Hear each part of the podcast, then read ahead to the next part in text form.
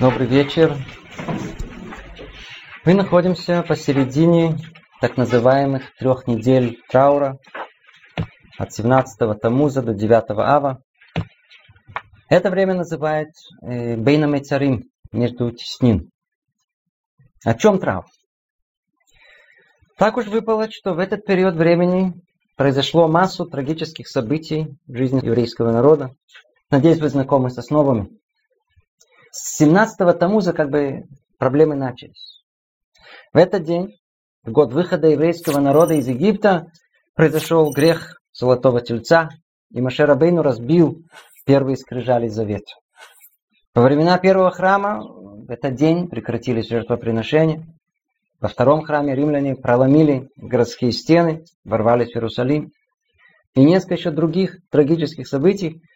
И так до 9 ава. А в саму дату 9 ава произошли основные трагедии. Начиная с Хетам и Раглим, греха разведчиков, когда из-за них народ не хотел заходить в землю обетованную, и все стали понапрасну плакать. Так с тех пор, как Творец и пообещал, плач в этот день продолжается.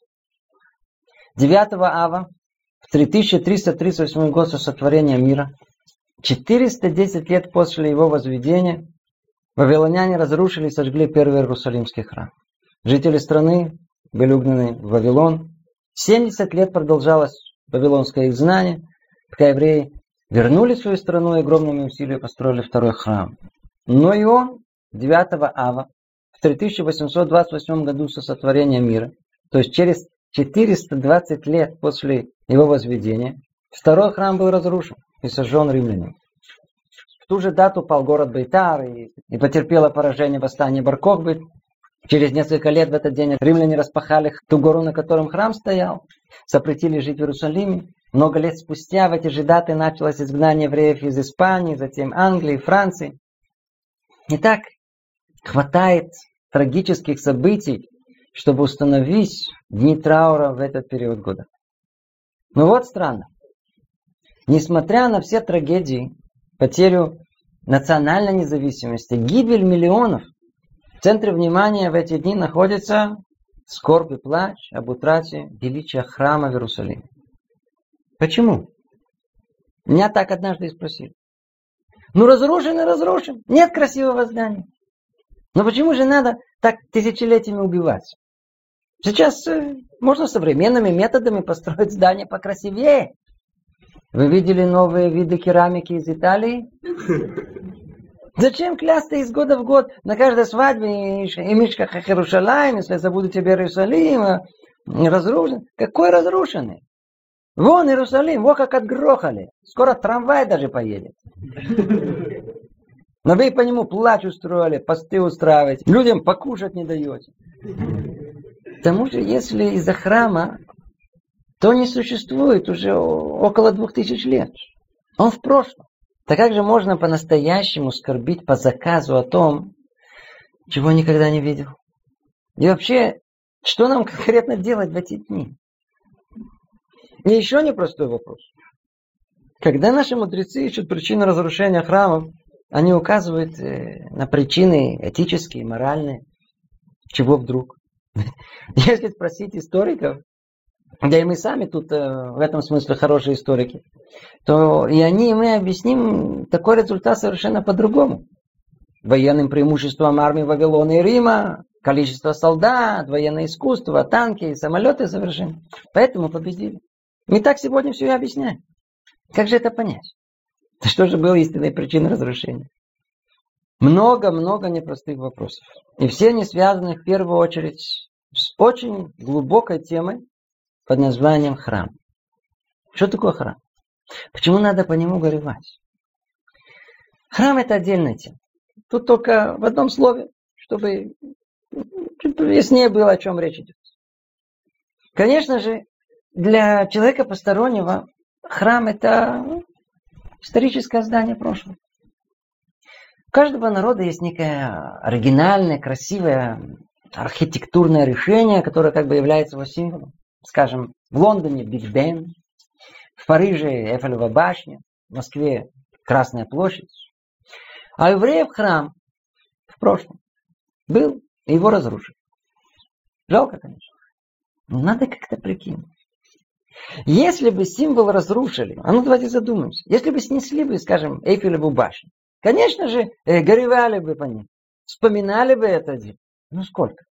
Ну, 10 лет, 50 лет, 100. Но, скорее всего, тут же отстроили бы еще что-нибудь получше. Как то сейчас в Нью-Йорке происходит, все мы это знаем. Или бы оставили память о ней? Где? В Национальном музее. Так почему же евреи до сих пор свой храм помнят? Ведь ничего подобного во всей мировой истории мы не встречаем. Даже приблизительно. Ответ. Если бы храм был всего лишь зданием, мертвыми камнями, действительно, кто бы был в состоянии держать по нем траур тысячелетиями? И даже живой, умерев после года, забывается, а тут вроде одни камни и дерево. И несмотря на это, из года в год, посты, траур, ограничения. Как это можно понять? Как? Если прокрутить все в обратном порядке. Смотрите. Если по храму и после тысячелетий еще плачут, значит он не мертв. Не только камни. Значит он еще жив. Чуть-чуть. Не так, как живой, но приблизительно еще жив. Это надо прояснить. Да, храм выглядел как красивое материальное здание. Мертвые камни, но за ним крылось здание духовное, живое. Все величие и важность храма состояло в том, что в нем находилось присутствие Творца в этом мире. Его присутствие везде. Но там была наибольшая чувствительность. Поэтому в храме происходили постоянные чудеса, как бы законы природы не имели там власти. Но это еще не все. В храме было не только присутствие Творца. Там еще покоилась и духовная сущность всего еврейского народа. Та самая, благодаря которой слава Творца как бы спустилась в этот мир. Их единение составило храм духовный, незримый. Ну, это основа. Это фундамент. И впоследствии вокруг храма духа был построен храм материальный, ощутимый. И с тех пор жизнь еврея того времени вращалась вокруг храма. Он был сердцем народа. Это о храме в одном слове. Теперь. Исходя из этого, в связи с нашей темой, должен пробудиться вопрос. Если в храме было присутствие самого Бога, то такой храм должен был существовать на веки вечные.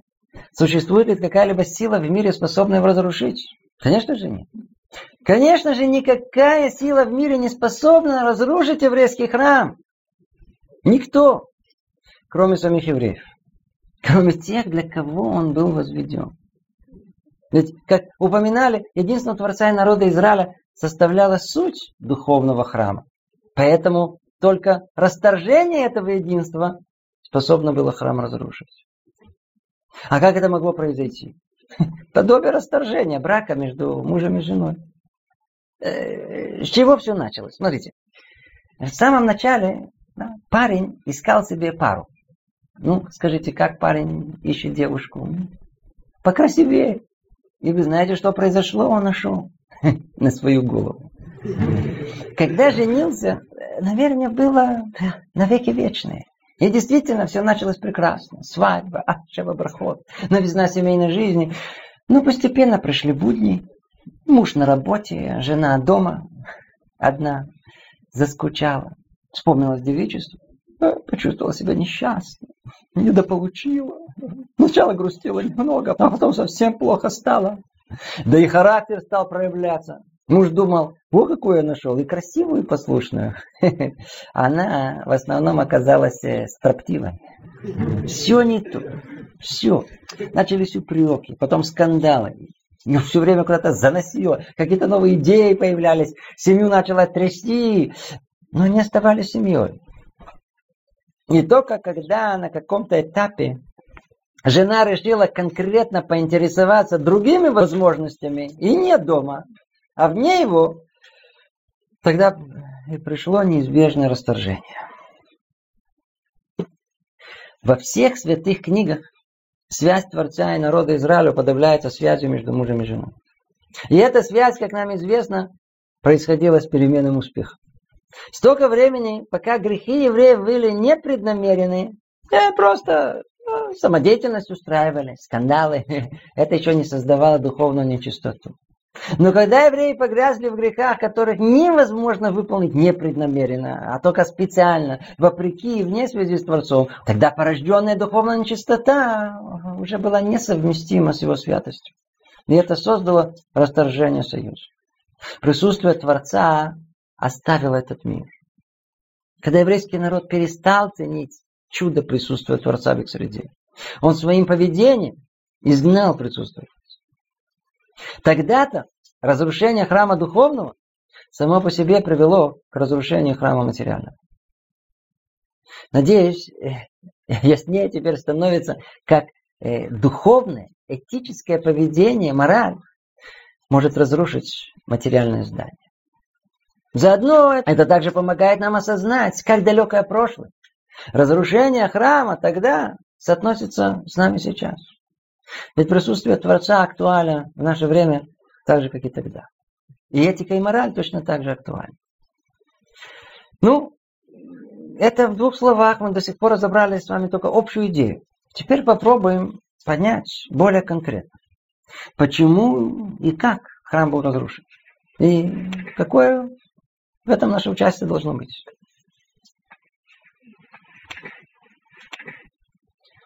Скоро 9 ава мы будем сидеть на полу, читать кино, скорбеть по храму. Ой, был храм. Было величие, и теперь его нет. Конечно же, надо скорбить по храму. Это то, что мы будем делать. Нужно оплакивать то, что у нас нет храма. Но при этом мудрецы призывают нас обратить внимание не только на сами несчастья, но и на те причины, которые к этому привели.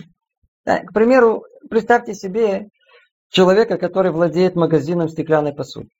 Один прекрасный день он решил там сыграть такого, я знаю, там роль какого-то, я знаю, там, японского самурая, схватил два, две палки и стал размахивать. Тут же, тут же половина хрустальных ваз разбилась. И что он сделал? Ой, разбитые вазы, сел на пол, стал плакать, жалко вазы. Глупец. Спроси себя, по какой причине они разбились. Так и нам. Нам недостаточно только сидеть и плакать, и ай-яй-яй, у нас нет храма. Надо понять поглубже, в чем причина разрушения этих храмов. Ведь мы сами их и разрушили. И не знаю, от этого может хоть какой-то толк от этого будет на будущее. Надо знать причину. Храмы не были разрушены сами по себе. И не Навуходонецор, и не Тиц, а мы их разрушили. Как? Что наши предки натворили? Не вели себя достойно, как же не полагается себя вести. Согрешили. В чем? Наши мудрецы раскрыли эти явные причины. В Талмуде, в Тартате Юма написано так. За что был разрушен первый храм? За три греха. Идолопоклонство, разврат и кровопролитие. Спрашивает Гмара, за что был разрушен второй храм? Ведь в его время учили Тору, выполняли заповеди и помогали друг другу. За что? За напрасную вражду, за беспричинную ненависть. Вот и конкретные причины. Первый храм был разрушен за идолопоклонство, разврат, кровопролитие, три страшных греха. Второй храм за беспричинную ненависть. Это и есть истинные причины, причины причин. Не те, которые перед носом внешне сильная армия разрушила, а причины внутренние, духовные, этические, которые мы не видим. Но они, они, они являются истинными причинами разрушения. И кто хочет что-либо понять в истории и что в ней происходит, должен искать причину причин. Как в том примере, знаете, как э, когда бьют собаку, то она кусает палку. Она не соображает, что ее бьет не палка, а тот, кто ее держит. За причиной внешней есть причина внутренняя. Так и тут причина разрушения храмов – это страшное прегрешение. Идолопоклонство, разврат кровопролитие, беспричинная ненависть. Вот, теперь мы выяснили, для чего был разрушен храм. Но только для чего это надо знать? Есть ли причины духовные, этические, то есть не связанные со временем, это значит, они могут существовать и сейчас. То есть то, что изгнало присутствие Творца тогда, также продолжает изгонять и сейчас. И до тех пор, пока эти прегрешения не исправлены, нет шансов на восстановление храма. И Творцу нет места в этом мире. Об этом и высказали мудрецы в Талмуде страшную претензию ко всем нам. Поколение, в котором храм не построен, это поколение, которое своими руками его разрушило. То есть получается, если мы с вами не удостоились построить храм, значит мы в нашем поколении его сами разрушили. Если мы не видим воочию храм тут, тут в Иерусалиме, мы тут живем, значит мы ничего не сделали, чтобы его восстановить. Скорее всего, мы, его не так уж и хотим. Не желаем всем сердцем и не молимся за его восстановление. Другими словами, снова, мы не исправляем те причины, которые привели к его разрушению. Только когда они будут исправлены, есть шанс, что присутствие Творца вернется в этот мир, а заодно и храм, и величие Иерусалима вернется. Итак, до тех пор, пока упомянутые прегрешения не будут исправлены, останется нам так, год за годом, только ахать и охать и плакать. Значит, эти прегрешения надо исправлять. А если так, то давайте попробуем в них разобраться. Поглубже, поглубже. Действительно, на первый взгляд, причина разрушения известна. Мы спросим вопрос поглубже. А какова непосредственная связь между этими грехами и разрушением храма? Почему именно они должны его разрушить? Вот тут мы и подошли к очень важной точке понимания происходящего. Если мы хотим понять связь между наказанием и преступлением, хотим понять, за что был храм разрушен, за что наказание, то надо спросить вопрос обратно. Не за что забрали храм, а за что его дали. На что это подобно? Обратите внимание. Когда уходит из жизни близкий, родной человек, то, как правило, прочитают и кричат. За что? Почему умер? Как так? Ведь это естественная реакция.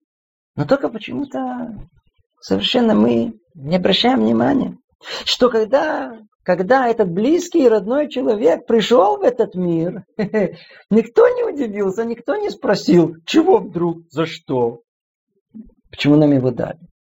За что удостоились этого чуда новой жизни? Никто не спрашивает. Все хорошее мы тут же приписываем себе. То, что нам дали в качестве подарка, это я. Но как только забрали у нас, тут же у нас претензии. Надо спросить, за что. Жаль, что не спрашивают. А надо. Ведь кто поймет, за что получил такой подарок с небес, почему родился, поймет, за что и почему он уходит из мира. Так и тут. Чтобы понять, за что храмы были разрушены, надо вначале понять, за что, по какой причине они были построены, за что мы их удостоились. Ответ на этот интригующий вопрос мы можем найти в трудах Мораля из Праги. Он раскрывает нам этот секрет. Первый храм, то есть присутствие Творца в этом мире, особая связь, которая тем самым мы удостоились, пришла из-за заслуг наших трех праотцов. А второй храм мы удостоились из, из-за Кнессет Израиль, из-за единства всего народа Израиля. Ну, надо это прояснить. Давайте начнем с первого храма. Вначале разберем причины построения первого храма. За что он был нам дан? За что? Как сказал Мораль, из заслуг наших трех праотцов. Источник этого утверждения э, в Талмуде, там так сказано, в конце, когда храм был разрушен, завершилась заслуга праотцов. Что за заслуга? Объясняет Равдесвер. То духовное здание в служении Творцу, которое ему удалось построить своими титаническими усилиями. Что за здание? В чем их заслуги? А ну скажем только в нескольких словах. Мы знаем, что праотцы не только раскрыли присутствие Творца этого мира, но исправили в этом мире со стороны человеческой меры проявления Творца. Сам Творец, точнее воля Творца, проявляется в этом мире определенными свойствами. Например, милосердием или правосудием. Если человек захочет приблизиться к Творцу, как он может удостоиться? Ответ, чем больше будет подобен ему, тем больше он будет к нему приближен. Заранее мир был так сотворен, чтобы человек был сотворен по образу и подобию Творца, именно для этого, чтобы он мог приближаться к Творцу. И тем самым, мы тут не упоминаем, но это имеется в виду, тем самым достичь цель своего творения. Другими словами, цель человека в этот мире уподобиться свойствам Творца в наибольшей степени. Если, предположим, он будет человеком милосердным, достигнет вершины милосердия, максимально возможной в рамках человеческого существования формы, о, тогда он будет наиболее приближен к Творцу согласно этой меры.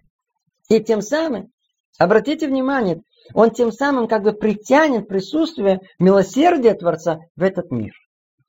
Это очень важный момент. Снова, если кто-то удостоится исправить какое-то из качеств Творца в этом мире, он тем самым как бы строит некий сосуд, в котором то же самое свойство Творца теперь может тут покоиться.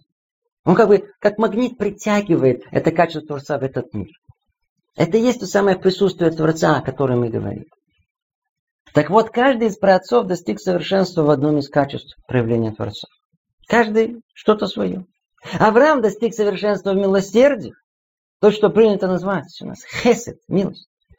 Ицхак исправил качество мужества, строгость правосудия, то, что называют у нас дин.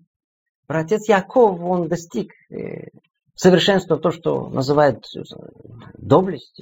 Это качество среднее, уравновешивающее между милосердием и правосудием.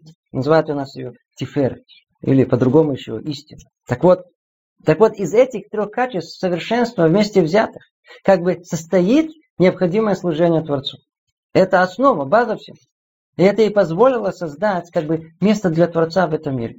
И когда произошло исправление этих качеств, они как бы притянули Творца вниз, создали ему тут место. Вот так они построили три духовных столпа, на которых храм будет опираться. То есть наши праотцы построили храм духовный, а как результат их потомки смогли возвести храм материальный. Вокруг этого. И теперь в мире появилось место для присутствия почести Творца. Теперь это присутствие Творца в мире стало гораздо более ощутимым. Но, когда еврейский народ согрешил, тремя страшными прегрешениями завершилась заслуга трех працов. Возведенные ими столбы были повержены, и уже не было возможности существования храма. А ну, проясним это подробнее. Первым был Авраам Авину. Его служение было особое. Он был первопроходцем. Он первый в мире осознал, что одно из качеств проявления Творца в этом мире – это милосердие. Милосердие – это невероятно созидающая сила дать. Дать, не желая получить ничего взамен. Альтруизм. Помогать, давать, давать. И это не совсем просто. Даже для многих из нас, которые вроде склонны помогать другим, любят помогать другим, делают это от всей души. Но там где-то в конце э, мы ждем, ну хоть спасибо скажи. Не таким был наш протец Авраам. Его милость к людям была настоящая. Он вершил хесед. И этой мерой добра и любви Авраам влиял на всех вокруг. Кстати, может уместно спросить, а, а что до Авраама Вину не было людей милосердных? Ответ. Конечно были, но не такие, как Авраам. Только он удостоился достичь совершенства в добре. Его хесед был максимальным, предельным для человека. Он хотел всем помочь, всем угодить. Пользовался всем, что есть в этом мире для милосердия. О нем Тора рассказывает, как после обряда обрезания, в момент наибольшей боли, самую невыносимую жару, он искал путников. Для чего? Чтобы сделать им угодное. Принять их как самые дорогие гостей. Но, но надо знать, что добрый, милосердный человек, желающий сохранить свой духовный уровень, всегда находится в опасности. Дело в том, что тот, у кого сердце открыто для всех, занимается всеми, всех пускает в свой дом, ему зачастую приходится опустить себя до уровня того, кто в нем нуждается. Поэтому он постоянно подвергает себе опасности а оказаться под их влиянием. Ведь их надо понять, понять до конца. И опасность порой не только оказаться под их духовным влиянием, а порой речь идет уже о целостности имущества, а, как мы видим, порой даже и об опасности жизни. В ежедневной молитве, в молитве Шманайсры, э, в первом восхвалении, мы его завершаем словами «Благословен Творец Маген Авраам». Щит Авраама. Интересно, почему только щит Авраама, а где Ицхак, Яков, и что Творец не защищал? А что с нами? Тут и ответ. Кто открыт всем и всему, ему необходима особая защита. Это типа как э, охраняют сейчас. Скажите, полиция охраняет граждан? Ну, конечно же, охраняет. Но после того, если что с нами случится, ограбят, побьют, они приедут, нас защищают, конечно, после того, как это случилось. Но в отличие от этого, есть граждане, как то глава правительства, которых защищают до того как. Три вооруженных джипа впереди, три сзади, и с автоматами готовы сейчас всех перебить. Охраняют не всех одинаково. То есть есть кому нужен щит до того. Так вот, Творец защищал Авраама благодаря его достижению меру милосердия. Такого надо беречь. От чего? От внешней опасности. А что с внутренней? И в чем тут дело? В мире милосердия есть еще одна опасность. Не снаружи, от которой Творец может уберечь, а изнутри. Изнутри человека, там и внутри. В милосердии, как и во всем мире, есть и часть со знаком минус. Вообще мир так устроен. Надеюсь, вы уже об этом неоднократно слышали. На все доброе есть его зеркальное зло. Но любой плюс есть минус. Этого надо знать. Тот, кто хочет сделать другому угодное, ой-ой-ой, может перешагнуть запретную черту и оказаться в зоне милосердия запретного. Это как бы обратная сторона милости и добра. Ее у нас называют хесед де тума. Милость нечистоты. Авраам Авину был осведомлен об этой опасности и сумел оградить себя. Несмотря на желание угодить, не всем и не всему надо угождать. Девушка может пожалеть э, парнишу, страдающего от э, излишних желаний, э, но не до такой степени. Можно принять в дом посторонних мужчин, но не надо уходить на работу и оставлять их дома с женой. Хочешь помочь? Но не посылай дочерей в нескромное место. Да, можно приютить бедную женщину, но не надо на нее заглядываться. Не надо жалеть ее э, до такой степени, что... Так вот, об Аврааме Авину свидетельствует Тора, что не только что не смотрел на чужих жен, но даже и на свою не смотрел. В этом и была его величайшая заслуга. Вот так он и достиг совершенства, что даже в этой, в обратной стороне, спрятанной внутренней меры милосердия, он и в этом достиг совершенства. Вот так Авраам Авину построил как бы столб милосердия, истинный, совершенный. А когда он его построил точно согласно мере и проявления Творца в этом мире, он как бы притянул Творца в этот мир. Вот эта духовная заслуга Авраама и дала возможность вначале построить, а затем и поддержать храм 410 лет. Но когда народ Израиля согрешил, именно в Хеседетума, то есть в обратной стороне истинного милосердия, в распутстве, то, что мы называем в милости нечистоты, тому же самому, но со знаком минус, они тем самым нанесли фатальный урон мере милосердия. Хеседек душа. Только минус убирает плюс. На том же уровне. И вот тогда-то и произошло неизбежное расторжение.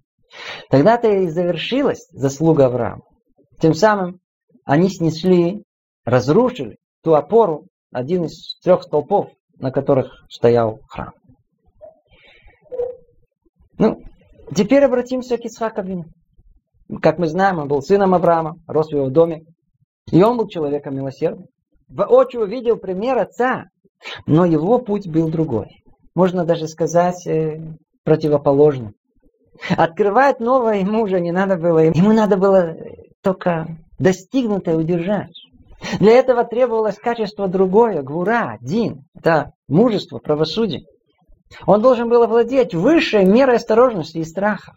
Находиться в постоянной самокритике. В этом было его основное исправление. Правосудие – это качество, которое постоянно ставит все под э, проверку. А правильно ли я поступаю? А может, в моем поступке не все так правильно, как это может показаться? Как не попасться э, в сети дурного начала? Ведь сколько опасностей таит в себе этот мир, если только не быть начеку. Необходима постоянная осторожность, необыкновенная требовательность к себе, критичность. Но, но и тут кроется большая опасность.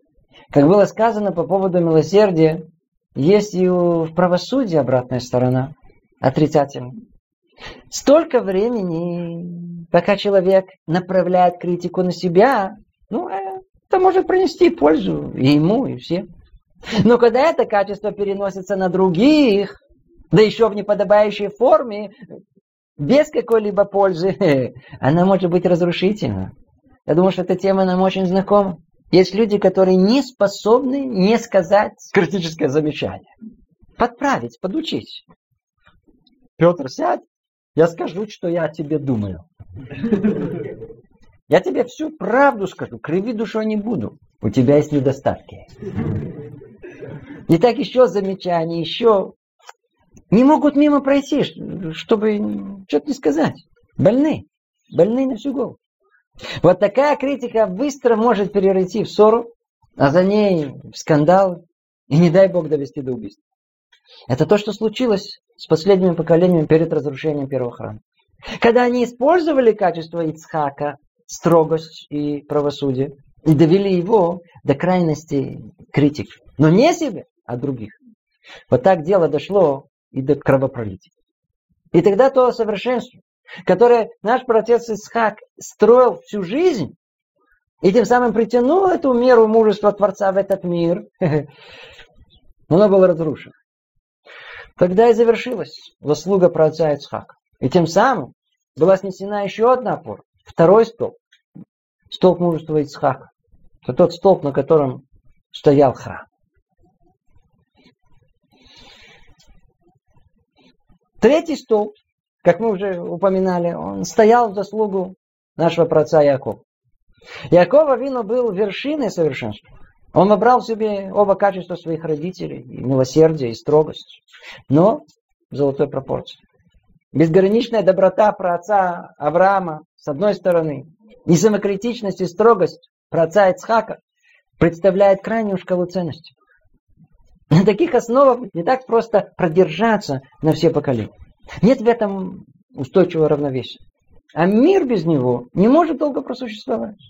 Поэтому необходима золотая середина, устойчивая, правильная пропорция, чтобы, чтобы все находилось в полной гармонии. О, вот это среднее качество называет, называется тиферет. То есть это как бы высшая почесть и украшение. Это же качество по-другому называют эмет, истина.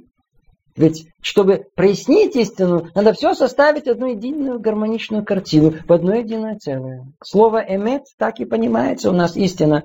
Она начинается буквой «алев», это первая буква, и та последняя буква. Истина должна охватывать все.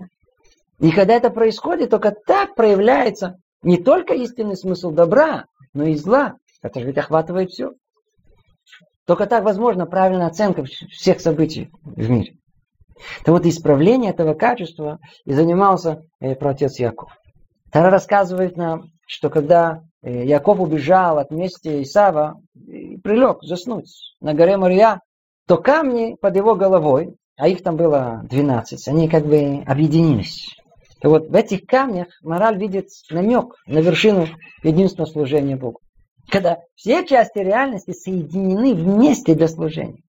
Также перед своей смертью мы видим, что у Якова было сомнение, а все ли его 12 сыновей совершенны и идут по его пути. Ну и что они ответили? Ну, Шма Исраэль, Нашем Элокей, Нашем Эхад, Бог един.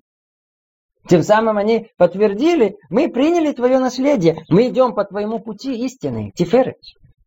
Вот так про отцу Якову удалось принести основное исправление в этот мир. Когда даже зло рассматривалось им как э, средство постижения добра. Все было собрано вместе. Но, как и у всех остальных качеств, и тут есть обратная сторона. Противоположность единству – это раздробленность, разбиение. Когда человек начинает видеть мир не в своем единстве, а по отдельности, он может части придать значимость целого обратиться к какой-то одной силе и ее боготворить. Как это называется? Идолопоклонство. Поклонение силам частным, раздельным, придание им самостоятельности. Вот это и было третье прегрешение еврейского народа. Идолопоклонство это была страшная сила, которая необыкновенно тянула. Нам это невозможно представить, понять. Но поколение первого храма этим постоянно грешило. И так как они придавали этим идолам самостоятельную силу, вне общего единства мира, то тем самым они разрушили заслугу про отца Якова, который принес в мир исправление качества единства, истину. Так завершилась заслуга про отца Якова. Третья опора, третий столб, на котором храм стоял, был снесен. И тогда что? Храм оказался вообще без опор. Вот мы и получили ответы на поставленный вопрос. Спрашивали, как три упомянутых прегрешения разрушили храм? О, вот и ответ. Когда еврейский народ согрешил, то он тем самым сам разрушил свою духовную основу. Те три столпа, на котором они держались. Милосердие превратили в разврат, правосудие в кровопролитие, истину единственного подменили идолопоклонством. Произошла как бы аннигиляция. Минус на плюс. Ничего нет. Вот это и создало отчуждение между Творцом и народом Израиля. Вот тогда-то и закончилась заслуга трех праотцов. И тем самым те причины, из-за которых удостоились храма, перестали существовать. А когда храм духовно был разрушен, как следствие, пришло разрушение и храма земного. Присутствие Творца в этом мире стало гораздо-гораздо менее ощутимо. Вот это и были истинные причины разрушения первого храма. Теперь вопрос, ну, как нас это напрямую касается? Как раньше уже упоминали. Если в наше поколение храм не построен, значит мы сами его и разрушили. То есть те же духовные причины, которые привели к его разрушению тогда, существуют и сейчас. И нам их надо исправлять.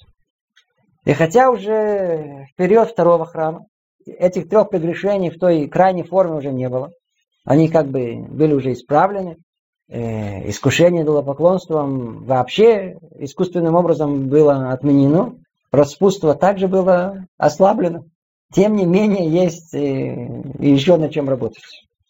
Так и молились последние пророки. Сила распутства была ослаблена наполовину, но тем не менее, даже то, что осталось, э, то сказать, она продолжает многих беспокоить довольно-таки сильно. Кого в мыслях, виртуально, кого в словах, а кого и всех по-разному. Также и с кровопролитием. То есть с нашей необузданной критичностью. Злой язык может убить не хуже любого оружия. Есть над чем работать. И даже поклонство, хотя не существует в своей оригинальной форме, но пыль от него осталась и сидит у нас глубоко. Что? Когда кто-то всецело предается чему-то одному, одной отдельной части жизни, скажем, э, я врач, я только врач, я только шахматист, я только футболист, и все остальное для меня не существует, я поклоняюсь только математике. Есть в этом нечто от э, идолопоклонства. Другими словами, и нам есть что делать с грехами первого храма. Есть о чем задуматься. Знаете, если уже ищем конкретную пользу, то уместно упомянуть, в общем, очень, очень важную для нас мысль. Послушайте внимательно. Когда мы говорили о трех качествах, исправленными нашими праотцами, и о том, как это построило храм, храм присутствия Творца в этом мире, то надо знать, что за этим крылось еще что-то. Очень персональное. Ведь оказывается, что есть возможность и для каждого из нас частным образом построить свой личный храм. Храм своей души. И наши праотцы не только заложили основу великого храма всего народа, но и указали нам частный путь, как построить самих себя. Как создать искреннюю еврейскую душу, как достичь совершенства своей личности. Э, э, чуть подробнее. Это касается любого бальчува. Послушайте. Когда человек, когда человек оставляет свое прошлое, приближается к еврейской жизни и хочет по-настоящему ее жить, то он для этого должен пройти три упомянутых этапа. Но только ну, чуть в другой форме. О чем речь идет? Вначале первое знакомство с иудаизмом. Человек начинает учиться, слушает лекции, приезжает на субботы, окунается в праздники. Это подобно волне милосердия. Все новое, интересно, удивляет, привлекает, восхищает, даже развлекает. Это период сильного пробуждения души. Даже поется. Все вокруг прекрасно, идеально. Душа расширяется, хочет познать еще, еще. И так может продолжаться даже несколько лет. Это милость небес. Но знаете, храм души еще не построен. Это только начало. Это только первый столб. Он необходим, но на нем одном далеко не уедешь. Восторженная увлеченность не может продолжаться все время. Не может. После этого неизбежно должен прийти следующий этап. Противоположный первому.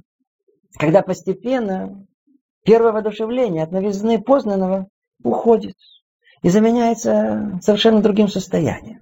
Духовной рутиной, игра. Это уже не так вдохновляет.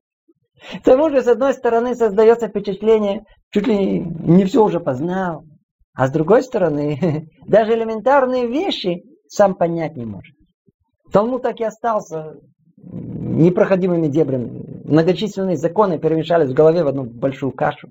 А чтобы все это ясно познать, необходимо потратить много, очень-очень много усилий. Тогда это тяжело, это очень тяжело. А трудиться в поту не совсем привыкли. И теперь познания не так легко идут. И что? Настроение падает. С женой и детьми уже не разговаривает. Такой, знаете, уставший такой, недовольный. Заодно Ецарарат уже глаза раскрывает. Знаете, если раньше замечалось все хорошее, ну прямо вот, вот теперь только, ну понимаешь, вот одни недостатки в глаза лезут. Да, эти, вот, видите, вот чересчур религиозные, тут, смотри, перегнули, фанаты. А эти какие вот, а тут не догнули. Безобразие, что происходит? Вообще какие-то какие нерелигиозные. Куда мы попали? Тогда начинается разброд, шатание, вкрадываются сомнения. Все становится трудно и уже не вдохновляет, как раньше. Но не так, не, не так интересно. И тогда, даже не заметив как, могут вернуться старые интересы, Выясняется, что прошлая жизнь разгульная никуда не исчезла. Ее только загнали далеко, на окраину своей души. А теперь она оттуда выпирать начала. Напоминает о себе. Я тут думал, что от меня уже избавился. Не тут-то было. Тут же интернет под боком. Присосаться можно. Стать таким грустным компью-инвалидом. Сейчас это в моде. Это самое опасное время. Вот тогда и понадобится то самое качество мужества Ицхака Вину, гура, чтобы удержать достигнутое, как самокритика. Это основной труд этого периода. Не упасть, не растеряться, не спуститься в рутине жизни, не растерять все, что было достигнуто. Это время мужества. Нельзя сдаваться. Надо продолжить учебу, даже если она вас не радует. Но не рухнуть в сладкое прошлое, даже если настоящее не так доставляет полное удовольствие. Зубами держаться. И это может длиться несколько лет. И он только продолжит настоящую учебу, ходить на занятия, молиться. Ну, как получается? Может быть, сосредоточиться чем-то больше в одном. Постараться в чем-то одном до конца разобраться. Ну, упереться. И так держаться. Год, два, три. Столько, сколько надо. И вот тогда, и только тогда придет третий этап. И на этом третьем этапе уже не будет вдохновения первого и не будет тяжести второго. На третьем этапе придет золотая середина, которая и позволит устойчивое духовное и душевное состояние. Только так можно построить свой личный храм еврейской жизни, храм своей души. И тогда уже перестаешь осматриваться вокруг взглядом идеализации первого этапа, и не желчной критикой второго, а приходит совершенно реальный взгляд на окружающий мир. Начинаем понимать, что могут быть и такие, и могут быть такие. Начинаем видеть мир таким, какой он есть. Без излишних восторгов и без вечных претензий. Да и внутреннее состояние, оно совершенно другое приходит. Вот так приходим к настоящей еврейской жизни. И кто находится только посередине, на первом, или уже чувствует тяжесть второго, не отчаивайтесь. Вы посередине пути. Надо знать, куда вы идете. Там дальше, на третьем этапе, придет настоящая, настоящая еврейская жизнь. Ой, не знаю, если за кратости был понят, но вернемся к нашей теме. До сих пор мы разбирали причины разрушения первого храма. Теперь перейдем ко второму храму. Надо чуть переключиться. Второй храм. Он простоял 420 лет и был разрушен. Из-за чего? Мудрецы в трактате Шаббат приводят много причин. К примеру, потому что приравняли малого и великого, так сказано. Унижали мудрецов, не делали замечания друг другу, не стеснялись друг друга, не обучали детей Торы. И даже всякие разные частные примеры приводятся. Но за всем этим они указывают и на как бы один общий знаменатель. Второй храм был разрушен из-за беспричинной ненависти. Снова, чтобы понять это поглубже, спросим тот же вопрос. Не почему, за что был храм разрушен, а по какой причине, за что, за какие заслуги он был построен.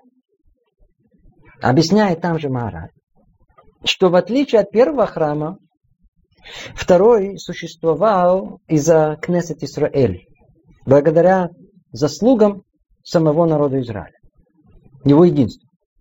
Так мы и знаем из истории. Когда второй храм был воздвигнут, весь народ объединился вокруг него. И там у них был один первосвященник, Коэн Гадоль, был один помост для жертвоприношений, и не было раздора между ними. И служение, в общем, дано народу Израиля в своем единстве. То есть каждому свое особое частное предназначение. Все отличались, но находились в рамках целостности и единства всего народа. И все вместе привели к строительству храма духовного, небесного. А это уже и поддержало существование храма земного. И так продолжалось много столетий, пока, пока не началось между ними, э, как определили это мудрецы, беспричинная ненависть. Начался раздор, распри.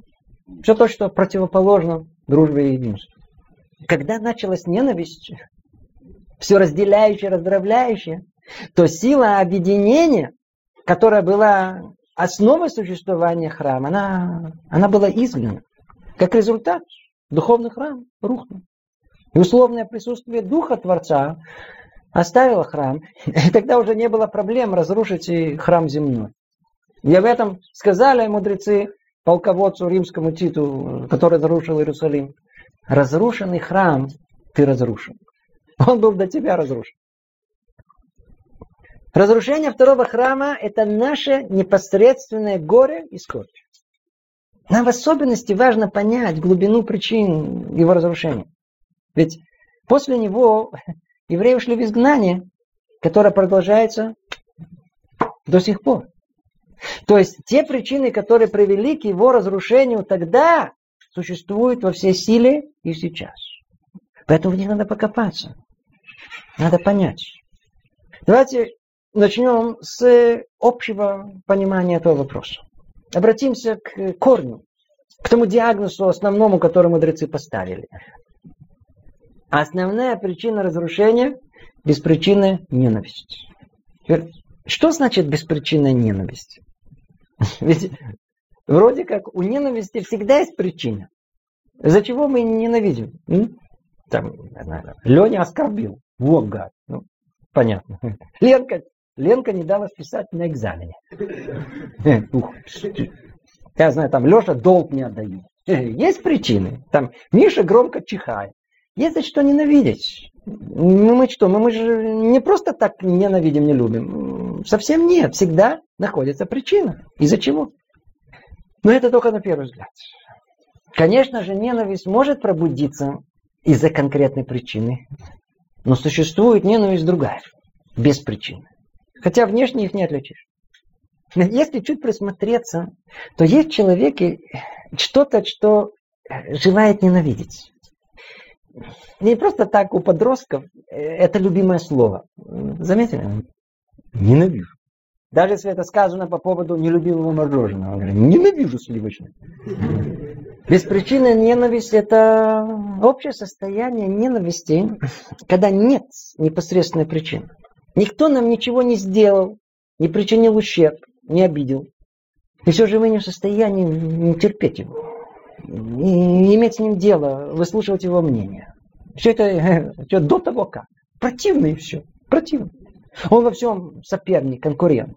Да, там, в работе, в бизнесе, в интересах. Одно его существование просто огорчает. Помните, когда учились в школе, почти в каждом классе были дети, которых не любили. Всегда находилась жертва, которую все любили ненавидеть. Или, к примеру, на работе. На работе, как правило, не любят начальник. Начальников не любят. Они не умные. А подчиненные все умные. Или в жилом доме всегда найдутся соседи, такие, антипаты такие. Что-то против меня имеют. Так вот, когда создается такая атмосфера в душе, когда не любится, еще до того как, то потом на этой основе всегда найдутся конкретные причины, из-за чего. Чем именно эту ненависть прикрыть, объяснить. А он мне сделал так, он мне так сказал так.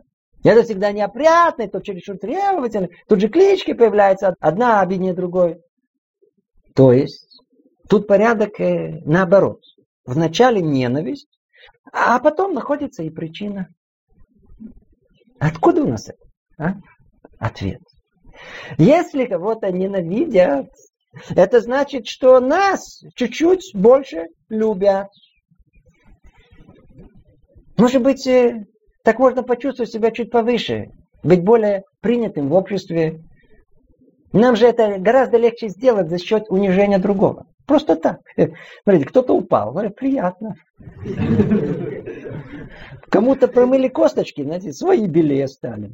Ну, вообще, ты куда взобрался? Ну, слезай. Видишь, я внизу. Сиди тут. Что только в душе не кроется. Это силы отчуждения, разделения, разбиения. Вот они-то, они-то. И разрушили храм, который всецело держался на единстве. Давайте поймем это, как это произошло тогда. Приведем один из многочисленных примеров. Он наиболее известен. Из-за чего был разрушен второй храм. Э, спросите любого еврейского ребенка в детском саду, они вам ответят, что за чего.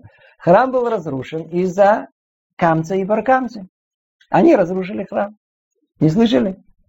И действительно, в каком-то смысле они, они были завершающим звеном, последней каплей, которая привела к разрушению. По историческим событиям. Надеюсь, вы слышали, знаете это. Кто, кто это? Я расскажу.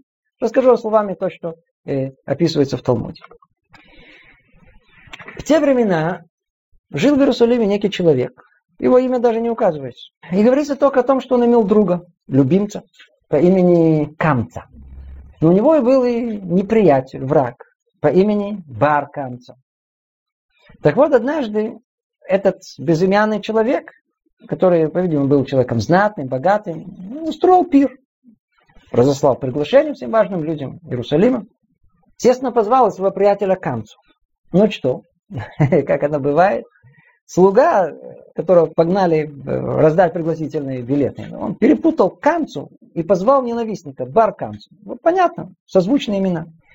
Теперь, этот Бар Камца получил приглашение. Он говорит, ничего себе, удивился, покрутил его, подумал, иди знай, может быть, он решил примириться и пошел на этот пир. Пришел, сел в укромное место и принялся за трапезу. И тут хозяин, который делал обход, вдруг его увидел. И он, ва, позеленел от злости. Подошел к нему, говорит, прямо при все. А ну встань, уйди отсюда. Тут место только для моих друзей.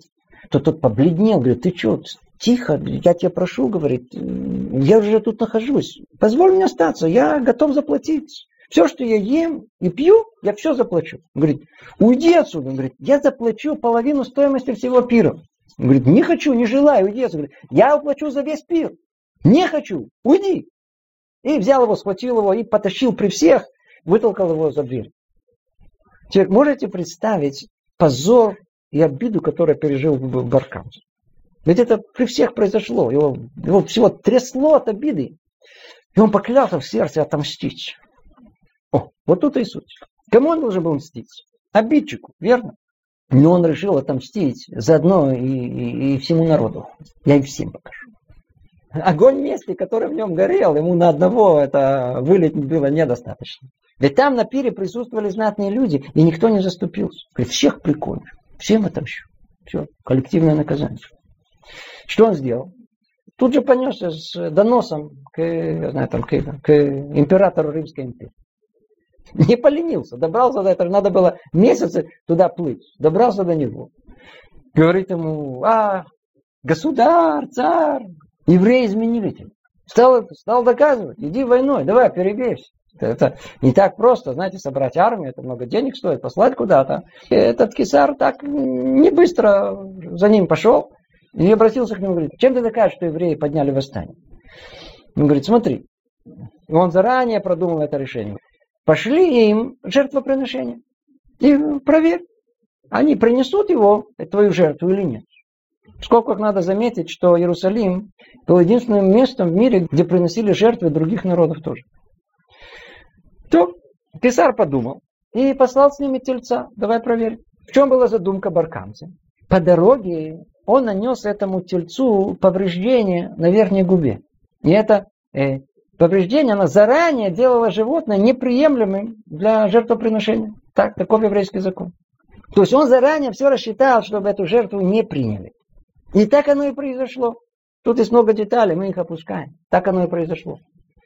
В конечном итоге, после многих споров, эту жертву от э, императора Нерона не приняли. И тогда он понял, что евреи действительно восстали против него. Вот тогда он послал войска. И о дальнейших событиях вы уже можете догадываться. И про эту историю сказано, что Камца и Баркамца разрушили храм.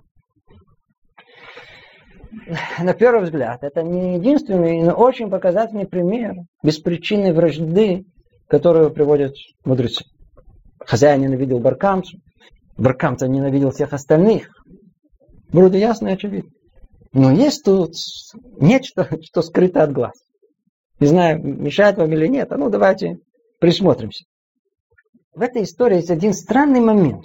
Смотрите, интересно, кто был прямым участником и все натворил, и вокруг кого все вертелось? Баркамцы. Теперь скажите, а почему же все время упоминается вместе с ним и Камца? Ну, похожее имя, ну и что? Он ведь вообще в этой истории э, не участвовал. На том Перу вообще не, присутствовал. Почему пишут, что он тоже разрушил храм? Еще и с него начинают. Камца и Баркамца разрушили храм.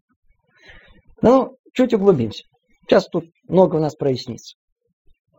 Смотрите. Имя Камца означает отделение. Кмица. Кмица. Отделяющий. А тот, который находится в процессе отделения, э, как бы постоянно этим занимается, его называют барканцем. То есть как бар мицва, бар мазар. Мы видим, что, как всегда, смысл происходящего прямо тут, в самих именах. Нет ничего случайного. Теперь обратите внимание. Природа споров и вражды, что каждая сторона всегда хочет привлечь на свою сторону как можно больше союзников. Для чего? чтобы увеличить шансы на победу.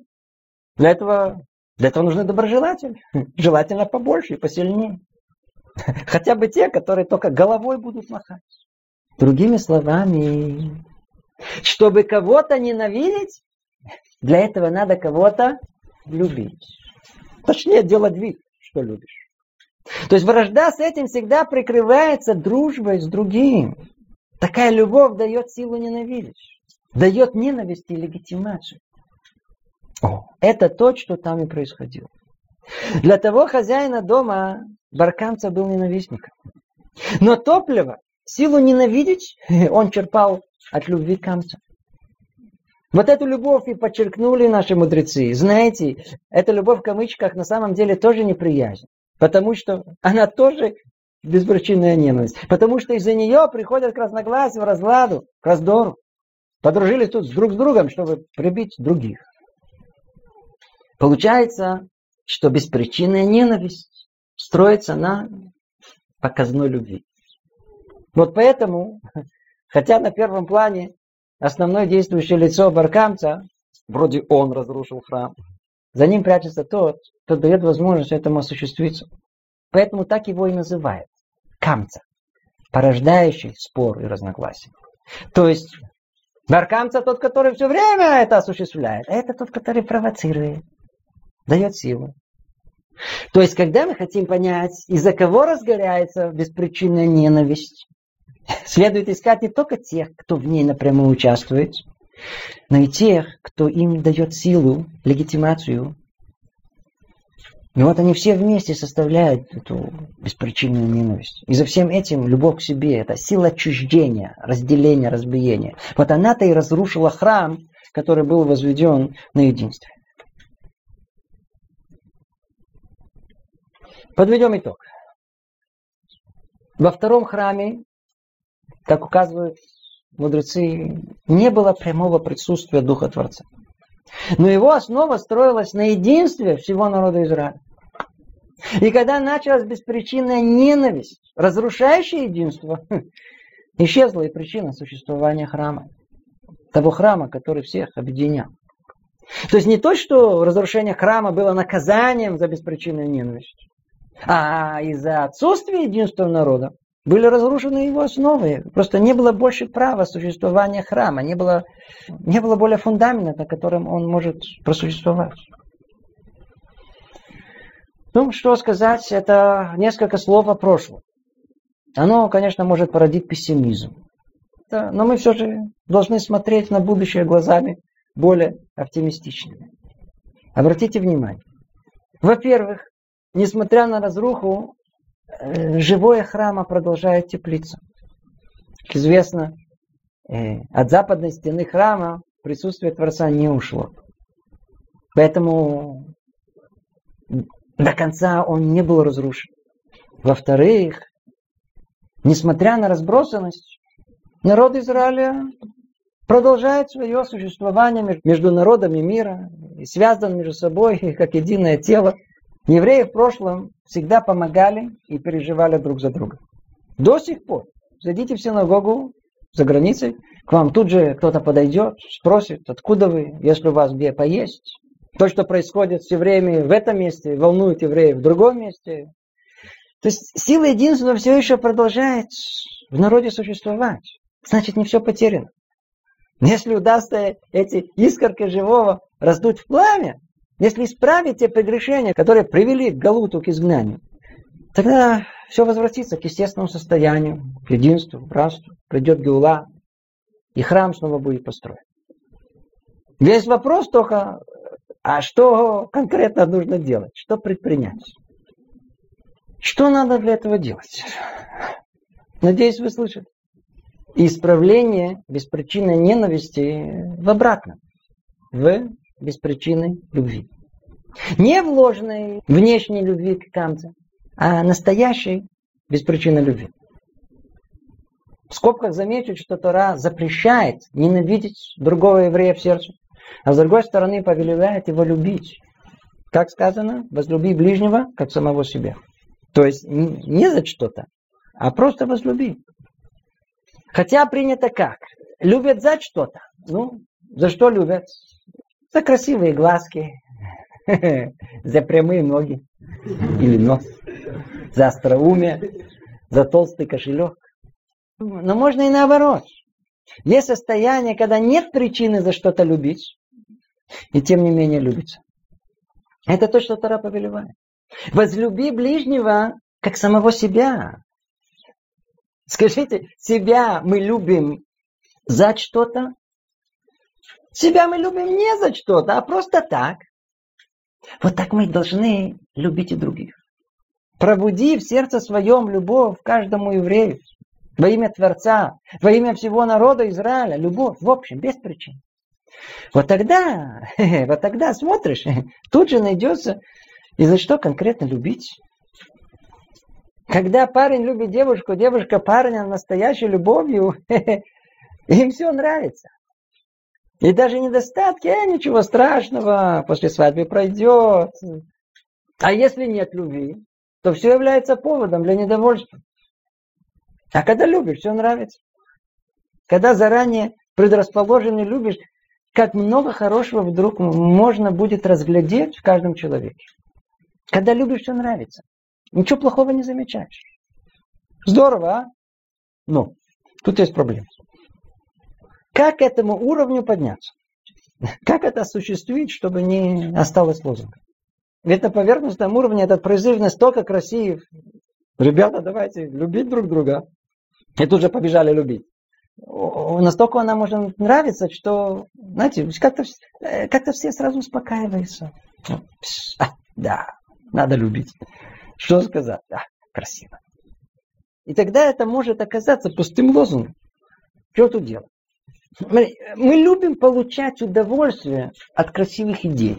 Говорить о них, обсуждать. Но ничего с ними конкретно не предпринимать. Все внешне. Наше поколение это поколение на публику. Показуха. А ну, чуть расширим это. Тут все гораздо глубже, и тут находится корень того, что мы ищем. Смотрите.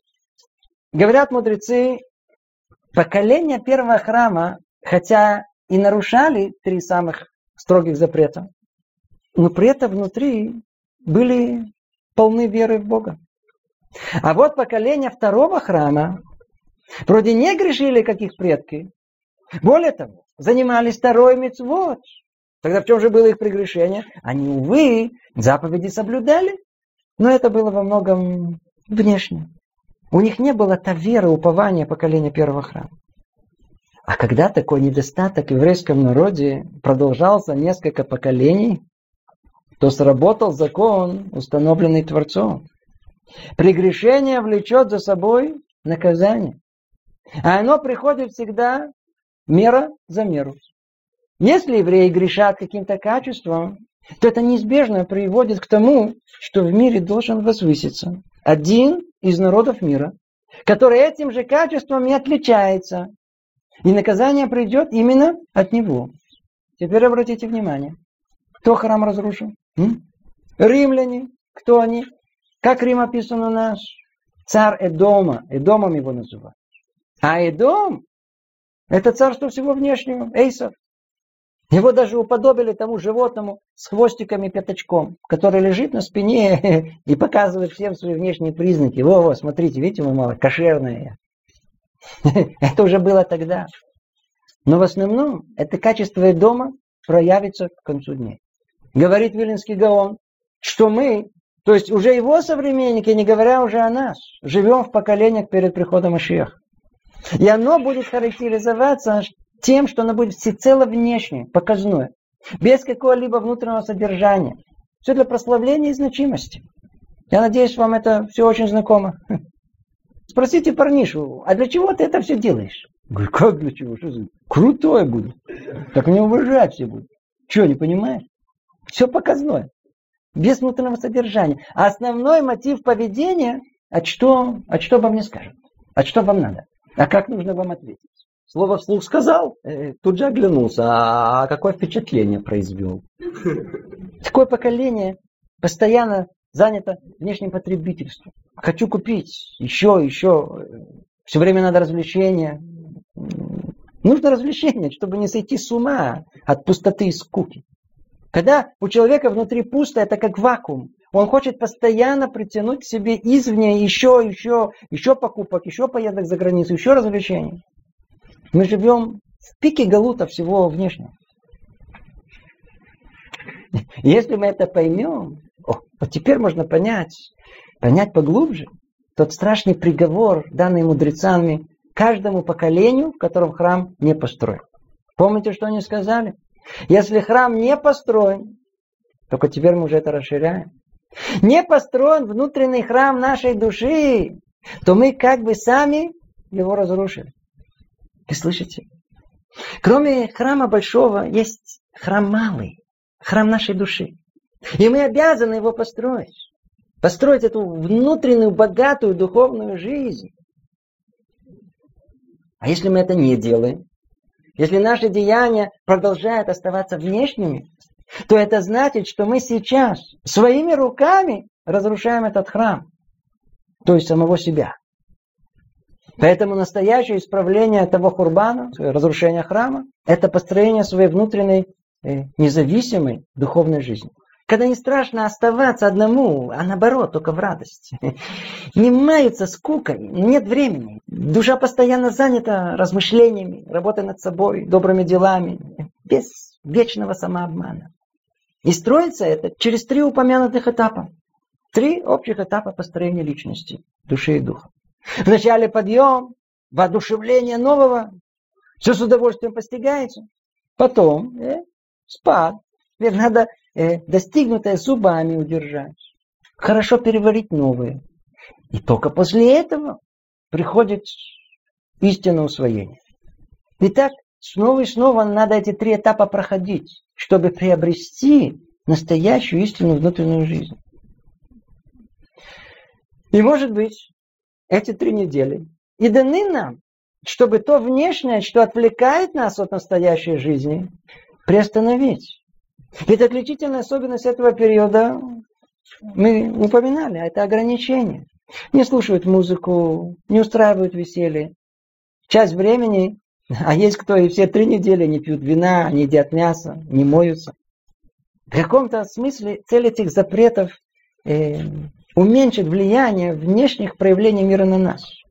На время искусственно убрать все то, что может помешать возможности приостановиться, задуматься, взглянуть внутрь себя и спросить, э, кто я?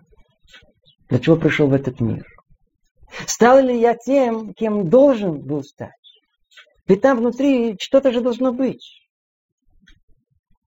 Там внутри должен быть храм малый личный храм мой, который мы строим своими руками. И интуитивно, надеюсь, каждый из нас ощущает, что там внутри существует как бы эталон, идеальная модель того, кем мы должны быть. Этот идеал и есть храм моей души. И необходимо много сил, чтобы его разглядеть. Понять, что он в потенциале там существует и пытаться его развить, построить. Ну. Но мы где живем? В Галутье дома. Все тут бегает, мелькает, заставляет сосредоточиться на всем внешнем, второстепенном. И воспринимать это как главное.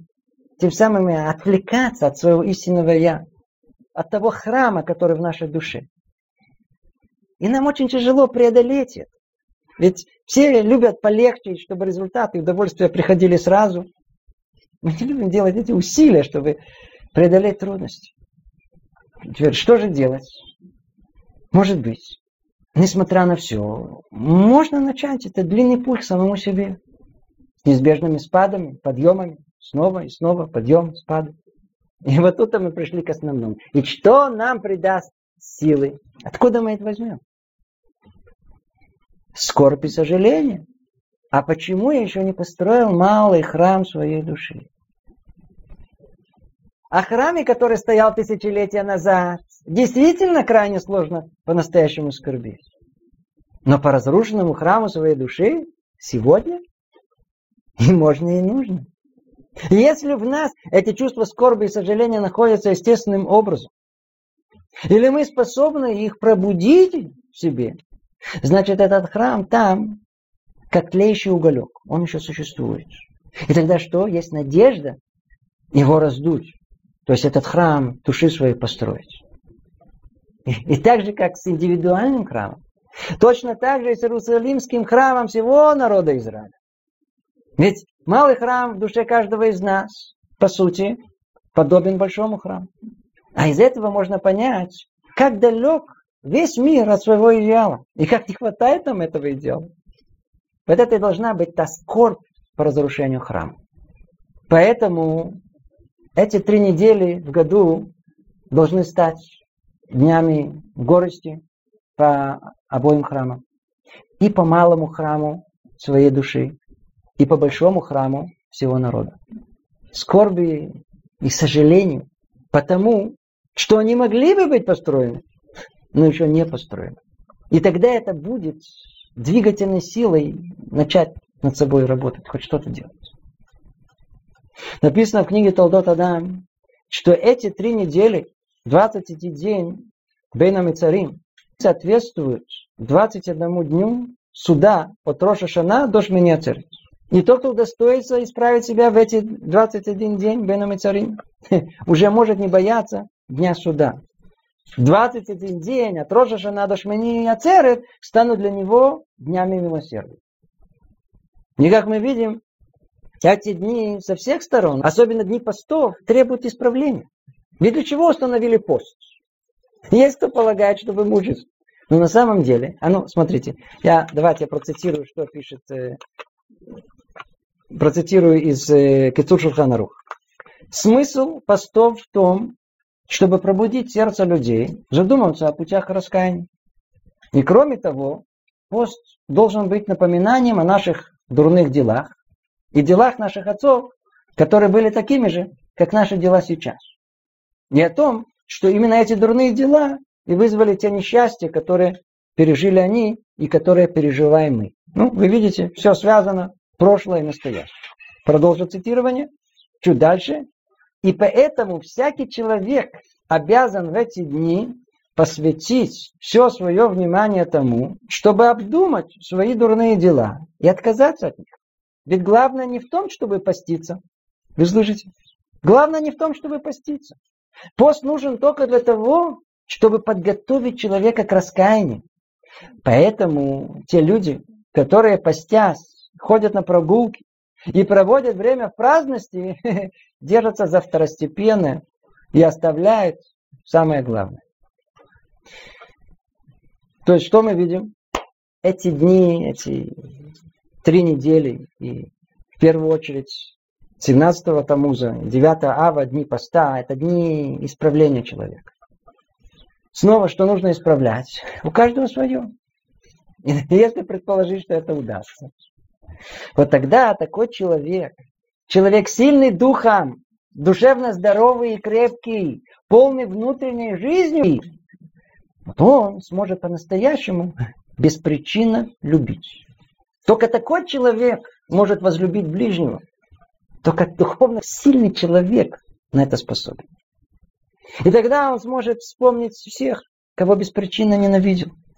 В школе, в институте, на работе, знакомых, родственников, соседей. Вспомнить и почувствовать за это стыд, сожаление. И, и тогда можно постепенно постараться поменять эту неприязнь на благосклонность. Зарядить себя положительной мыслью. Представить, прокрутить в голове, как все ненавистники становятся такими симпатичными. И тогда попробовать найти то конкретное, за что их можно любить. И тогда вдруг достоинство каждого из них начнет тут же проявляться. Ведь они есть в каждом человеке, надо только на это обратить внимание. Ой, и вообще, когда любовь наполняет душу, это совсем другое состояние человека.